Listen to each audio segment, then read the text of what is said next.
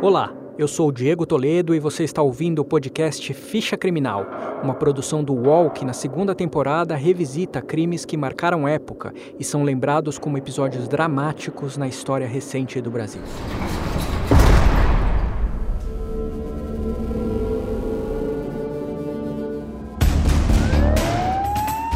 Mais de 100 homens executados em apenas 13 horas. Um presídio de segurança máxima dominado pelo Meio crime organizado. Essa é a cifra do maior assalto a banco da Menos história dois do país. soldados da Polícia Militar do Rio participaram da chacina.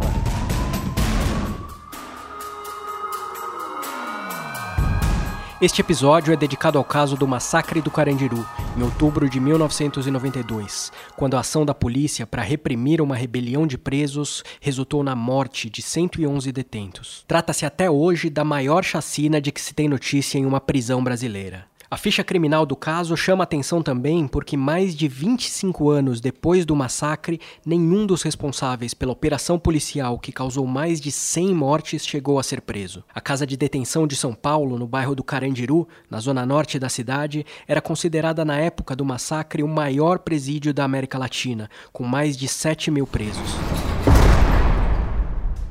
Era o começo da tarde de uma sexta-feira, dia 2 de outubro de 1992. No pavilhão 9 do Carandiru, o mais populoso da casa de detenção, com mais de 2 mil presos, dois detentos, conhecidos como Barba e Coelho, começam a discutir depois de uma partida de futebol no pátio da prisão. Foi o estopim para uma escalada de violência. Este é um trecho de uma reportagem exibida pela TV Globo no dia seguinte ao massacre. Uma briga entre grupos rivais provocou a confusão. Um preso levou uma paulada e os amigos dele reagiram. A polícia chegou com a tropa de choque e muitos cães. Toda a região foi cercada. Os presos tentaram sair pelo telhado, mas se assustaram com o helicóptero carregado de atiradores de elite. A polícia invadiu o presídio e tomou posição em várias saídas. Fumaça no pavilhão. Os presos fizeram fogueiras e queimaram roupas e colchões. Depois, agitaram faixas com reivindicações, debaixo de uma chuva forte. Quando a polícia resolveu agir, o resultado foi trágico. Muitos feridos começaram a ser retirados às pressas e o nervosismo aumentou. Durante a madrugada, tensos e muito emocionados, os parentes dos presos pediam informações. A polícia saiu do presídio por volta das quatro da manhã, debaixo de vaias e protestos. Hoje, advogado Edivaldo Godoy era um dos detentos no Carandiru no dia do massacre. Ele cumpriu uma pena de 16 anos e meio de prisão por assalto a banco. Numa entrevista para o documentário Primeiro Cartel da Capital, disponível no UOL a partir de 19 de novembro, Edivaldo relata por que a ação da polícia é lembrada até hoje. Não houve uma reação proporcional que falasse, não, houve uma reação, o pessoal estava armado até os dentes e tal, dando facada nos polícias. Pode ver que quantos policiais ficaram feridos aí? Nenhum, né? A não ser o caso daquela bomba que, daquela, que explodiu, o botijão explodiu, né? Mas é que ele tinha sido falado, né? Mas os caras foram lá carregar o botijão, o botijão explodiu, feriu o pessoal. Isso aí foi mais uma desatenção do que um, um, uma, um, um contra-ataque. Não houve um contra-ataque dessa proporção que pudesse ma matar tanta gente, né? Por isso que a palavra massacre ela se enquadra muito bem nisso aí. Ela, ela, ela é pertinente, porque foi de fato um massacre mesmo. Morreu gente que não, que não tinha nada a ver com nada, não, tinha, né, não participou de nada, não sabia de nada. Naquele 2 de outubro, o Brasil vivia um período político conturbado. Era o primeiro dia do governo interino de Itamar Franco, depois do afastamento do presidente Fernando Collor de Mello. E era também a véspera do primeiro turno das eleições municipais. A ação da polícia no Carandiru durou algumas horas, mas no final do dia ainda não se tinha uma dimensão do massacre. Os detalhes da chacina só começaram a aparecer no dia seguinte. O sinal mais claro do grau de violência foi a passagem pelos portões de muitos veículos do IML e caminhões com corpos de detentos. Quando faltavam poucos minutos para o fechamento das urnas no sábado, o governo do estado finalmente anunciou o balanço das vítimas: 111 presos mortos. No domingo, o segundo dia depois do massacre, uma comissão de observadores de direitos humanos teve acesso ao pavilhão 9. Um dos integrantes do grupo era o sociólogo Paulo Sérgio Pinheiro. Ele conta para o Ficha Criminal as lembranças do que viu no Carandiru. O que, uh, o que nós vimos uh, foi uh, nos corredores onde haviam ocorrido as execuções, o, o chão ainda estava cheio de sangue. E, evidentemente, eh, já sendo lavado, que era alterar a cena eh, do crime. E ouvindo os relatos do, dos presos, não havia eh, nenhuma dúvida que tinha se tratado de, de execuções. Depois, essa nossa informação veio a ser confirmada por muitas das autópsias. Os relatos que saíam da casa de detenção revelavam o cenário lá dentro: cheiro de morte e presos descrevendo a ação da polícia. Eles diziam que a briga entre detentos já tinha sido contida quando a polícia militar entrou no pavilhão 9. Presos nus e rendidos teriam sido executados. Os PMs teriam escolhido quem matar. Em três celas, todos os detentos foram mortos. As primeiras imagens de dentro do Carandiru surgiram na TV Globo. A equipe liderada pelo jornalista Caco Barcelos teve acesso à casa de detenção e descreveu assim o que encontrou lá. Só nesta cela, sete pessoas morreram. Tinha um pano aqui, eles abriram e enfiaram a metralhadora aqui e mataram todo mundo. Nesta cela 9375 moravam 14 presos. Todos foram mortos. Aqui dentro, a marca de violência por toda parte. Veja só, este colchão todo sujo de sangue. Aqui na parede, muitas marcas de tiros de metralhadora. Uma das maiores brutalidades aconteceu nesse corredor com as pessoas que estavam feridas. Os próprios presos eram obrigados a carregá-los até esta sala, a barbearia do pavilhão 9. Depois, os PMs jogavam os cães aqui dentro. Por que, que jogavam os cães aqui para dentro? Para eles não ter o trabalho de, de matar, eles deixavam para os cachorros fazer esse serviço. Quase três décadas atrás, a realidade do sistema prisional no Brasil era tão perversa quanto os relatos do massacre. Celas superlotadas, estupros e disputas por poder entre quadrilhas rivais que aterrorizavam novatos recém-chegados à casa de detenção eram uma rotina no Carandiru. No documentário do UOL Primeiro Cartel da Capital, o ex-detento Edivaldo Godoy revisitou o local onde ficava a casa de detenção, que foi desativada em 2002. Lá, ele lembrou como era viver em um lugar onde a morte parecia estar sempre por perto. Era uma cidade maldita aqui, né? E de modo que aqui era uma, uma, uma guerra todo dia, né? Para sobreviver aqui era muito difícil, né? Você tinha que ter um jogo de cintura, né? Você tinha que ter uma capacidade muito grande de poder, sabe, fazer o jogo, que aqui era um jogo, quem não sabia jogar aqui morria, né? Por causa de um pão se, se matava, por causa de baseado por causa de um, falta de um pagamento, coisas banal, né? não precisava ter um motivo muito relevante, muito grande para morrer aqui não. Edivaldo e outros homens que estiveram presos no Carandiru no início dos anos 90 costumam usar a palavra inferno para definir as dificuldades na vida de um presídio. O massacre de 1992 agravou o sentimento de revolta nos presos.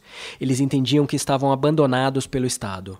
Uma das personalidades que melhor descreveu a realidade do Carandiru foi o médico Drauzio Varela, que trabalhou na casa de detenção de 1989 a 2002 e escreveu um livro sobre a vida no presídio. Numa entrevista para o documentário Primeiro Cartel da Capital, o Dr. Drauzio recordou quando, num Carandiru marcado pela violência, ele ouviu falar do PCC pela primeira vez. Eu vi esse rapaz morto e quando eu fui virá-lo para ver as facadas nas costas, porque tinha que mais ou menos contar o número, a cabeça dele pendeu para um lado.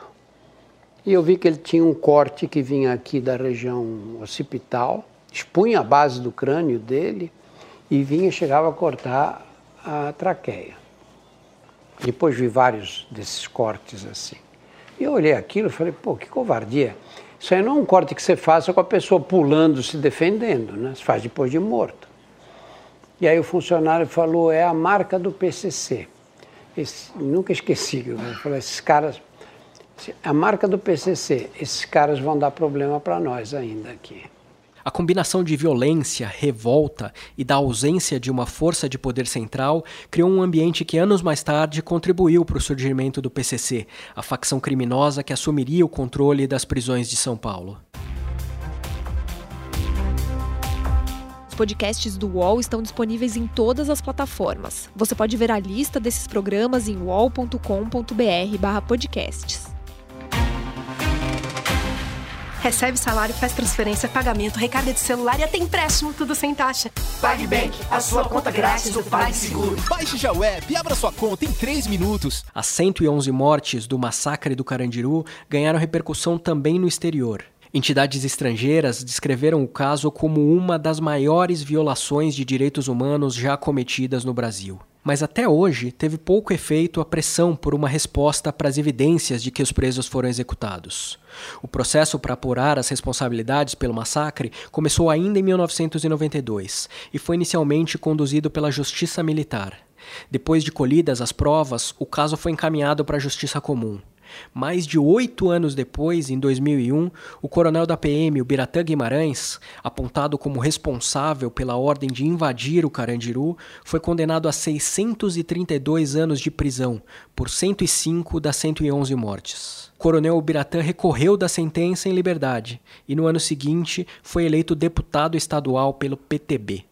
Na campanha, lembrou a ação mais famosa de sua carreira na PM e usou o número 14 111. Depois de eleito, em uma entrevista para a Rede TV, o coronel Biratã defendeu a política do uso da força contra criminosos. Bandido, preso, solto, só respeita uma coisa, e isso eu aprendi ao longo da vida. Bandido só respeita força maior do que a dele.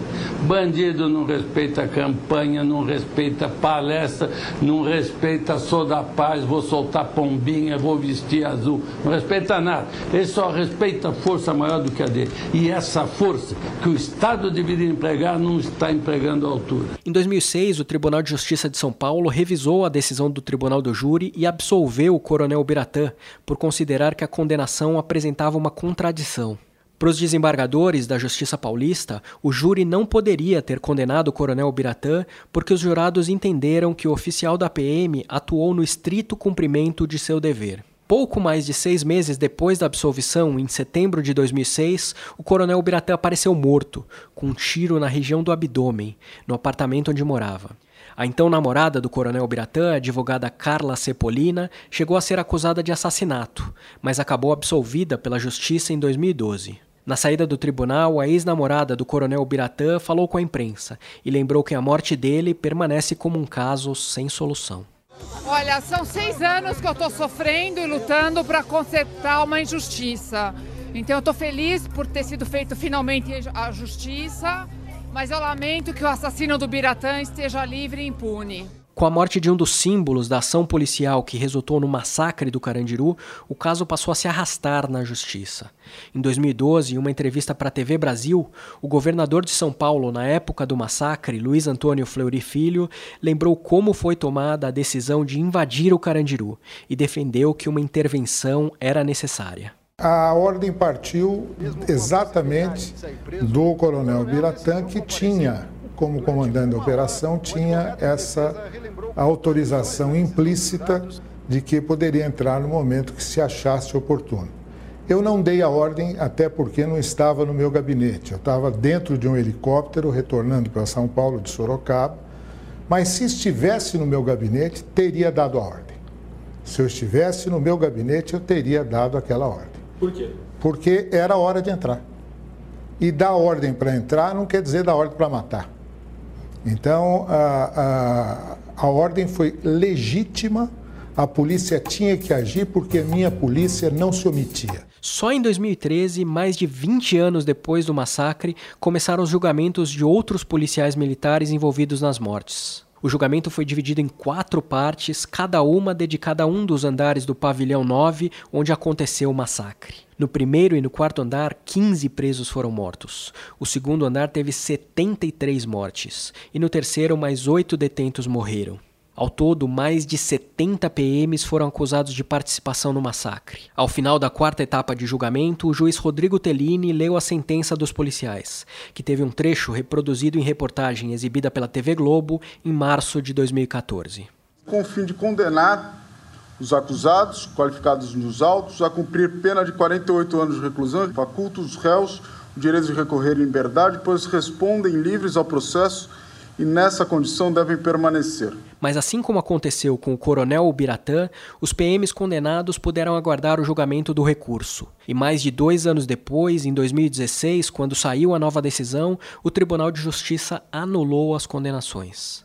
O relator do processo no tribunal chegou a defender a absolvição dos réus e argumentou que não houve um massacre, mas sim uma ação de legítima defesa dos PMs contra os presos. Os outros dois juízes do tribunal discordaram do relator quanto à absolvição, mas decidiram pela anulação das condenações por considerar que a conduta dos policiais deveria ser julgada individualmente e não de forma coletiva. Os três desembargadores do Tribunal de Justiça entenderam que a ação dos PMs no Carandiru foi necessária e que eles agiram no cumprimento do dever. Para o sociólogo Paulo Sérgio Pinheiro, um dos mais conhecidos pesquisadores no Brasil na área de direitos humanos, a falta de uma punição para os responsáveis pelo massacre é uma dívida da justiça paulista. O que é grotesco é que, apesar de todos esses anos que passaram, ah, os assassinos continuam absolutamente impunes. Mas a, a Justiça de São Paulo tem sido cúmplice dessa, dessa impunidade. Não só na época houve um, um conluio das autoridades do Estado uh, para a impunidade, mas hoje isso é prosseguido pelo Tribunal de Justiça de, de São Paulo, uh, lamentavelmente. A defesa dos PMs argumenta que presos dentro do Carandiru também tinham armas de fogo e que só uma análise mais detalhada do caso pode definir se cada um dos acusados teve algum papel na morte dos detentos. Em uma entrevista para a TV Brasil em 2012, a advogada dos policiais militares, Ieda Ribeiro de Souza, afirmou que era preciso apurar melhor a origem dos tiros no Carandiru e que os PMs também estavam sob risco. O Instituto de Criminalística vai nos responder de que arma teria saído tal disparo e atingido tal vítima. Existiam armas dentro, revólveres dentro de lá. Como eu posso afirmar que foram os policiais? Também deixam essa dúvida. Se jogou óleo para os policiais caírem nas escadas.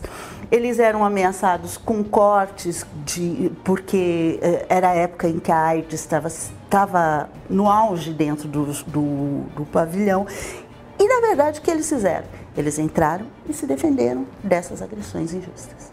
Mais de duas décadas e meia depois do massacre do Carandiru, o novo julgamento dos PMs acusados de executar os detentos ainda não tem uma data marcada. Um levantamento feito pelo UOL em 2018 revelou que dos 74 policiais que chegaram a ser condenados pelo massacre no primeiro julgamento, 58 foram promovidos. Sete permaneciam na ativa, 10 pediram exoneração da PM, 51 estavam na reserva, um foi expulso e outro perdeu a graduação.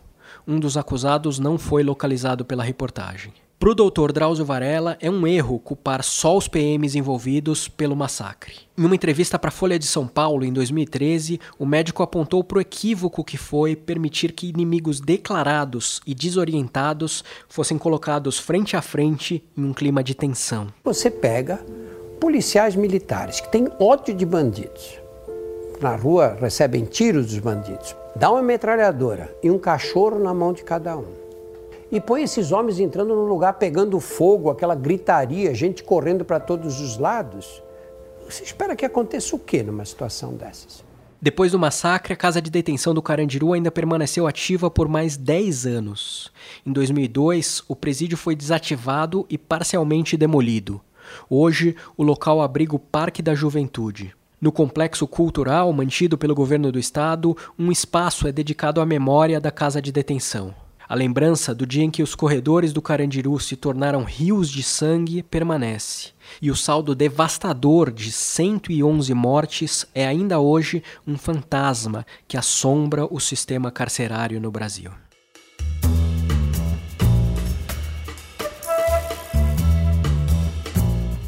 Este episódio de Ficha Criminal termina aqui. Você pode ouvir este e outros podcasts do UOL em noticias.uol.com.br/podcasts. Ficha Criminal tem reportagem e locução de Diego Toledo, edição de áudio de Amer Menegassi e coordenação de Juliana Carpanês. Até a próxima.